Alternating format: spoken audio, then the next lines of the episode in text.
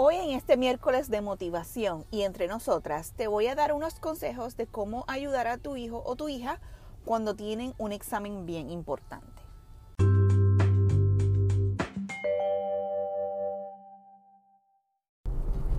En muchos estados, incluyendo en el estado donde vivo, existe un examen este, del gobierno en el cual pues trata de medir exactamente cuál es el tipo de educación que hay en las escuelas y también el tipo de, conocimiento al estilo de educación que tienen, que tienen los niños. Y los exámenes se hacen desde tercer grado en adelante. Este, incluye lectura, incluye matemáticas y llega lectura, matemáticas son los más los principales básicamente y llega un tiempo también en que incluyen ciencias, incluye este, estudios sociales o historia. Y es básicamente un examen que deja saber cuál es el nivel de conocimiento que tiene el niño. Este, han habido mucha polémica en, en este examen, pero hoy no voy a hablar acerca de eso, sino te quiero dar algunos consejos y algunas cosas que puedes hacer para ayudar a tus hijos a, eliminar esa ansiedad que posiblemente tengan antes de coger el examen. Durante muchos meses los maestros los han estado este, ayudando, les han dado prácticas. o por ese estilo, pues no tienes eh, nada que preocuparte, porque aunque no lo creas, tu niño, está, tu niño o tu niña están preparados para este examen. Los niños tienen la habilidad de trabajar este, mejor en presión, este, como te digo, ya ellos están preparados para este examen, eso no te tienes que preocupar. Lo que sí puedes hacer es aliviarle un poco la ansiedad.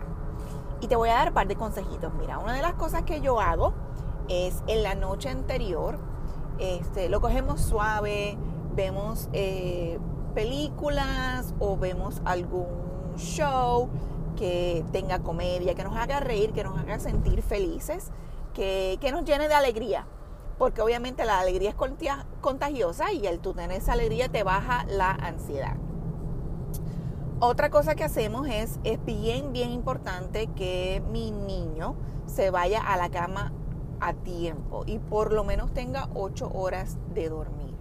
Porque si el niño está cansado, este, y como, como cualquier adulto, ¿verdad? Cuando tú estás cansado también no funcionas bien, no, no produces como normalmente debe producir es importante que tu niño tenga las horas necesarias para dormir. Por lo menos ya de 7 y media a 8, ya el niño tiene que estar en la cama, ready to go.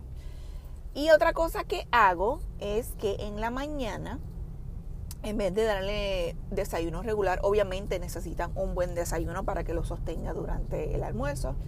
Este, una cosa que hago es que voy y compramos un almuerzo especial ya sea en un establecimiento de comida rápida, este, ya sea en un restaurante.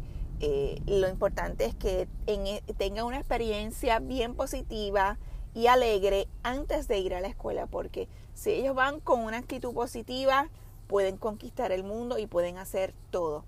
Y obviamente, pues cuando regresan de la escuela, que ya han, ya han terminado su examen, pues siempre les pregunto cómo les fue, este, también otra cosa que hago, les dejo notitas en, la lonchera de, reconocimiento y positivismo, que lo vas a hacer bien, no te preocupes, este, te amo, y le pongo golosinas favoritas para que obviamente, como te digo, la, la idea es alegrarle el día, darle sorpresitas, porque a los niños les encantan las sorpresas, darle esas sorpresas positivas que les van a ayudar a ir y llegar con el pie derecho a la escuela y conquistar esa barrera de que es la, ansiedad, moverla a un lado ir hacia ese examen como debe ser. Son cositas bien fáciles que puedes hacer y no te toman mucho tiempo. Y te lo aseguro que tu niño, tu niña te lo va a agradecer. Y, son cositas que, que, a pesar de que son pequeñas, ellos lo van a recordar eh, cuando estén más grandes. Espero que estos consejos te ayuden a liberar la ansiedad de tu hijo o tu hija.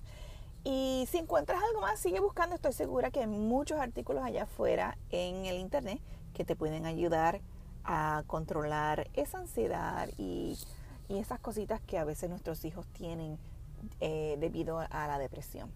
Y ese fue el episodio de hoy de Entre Nosotras.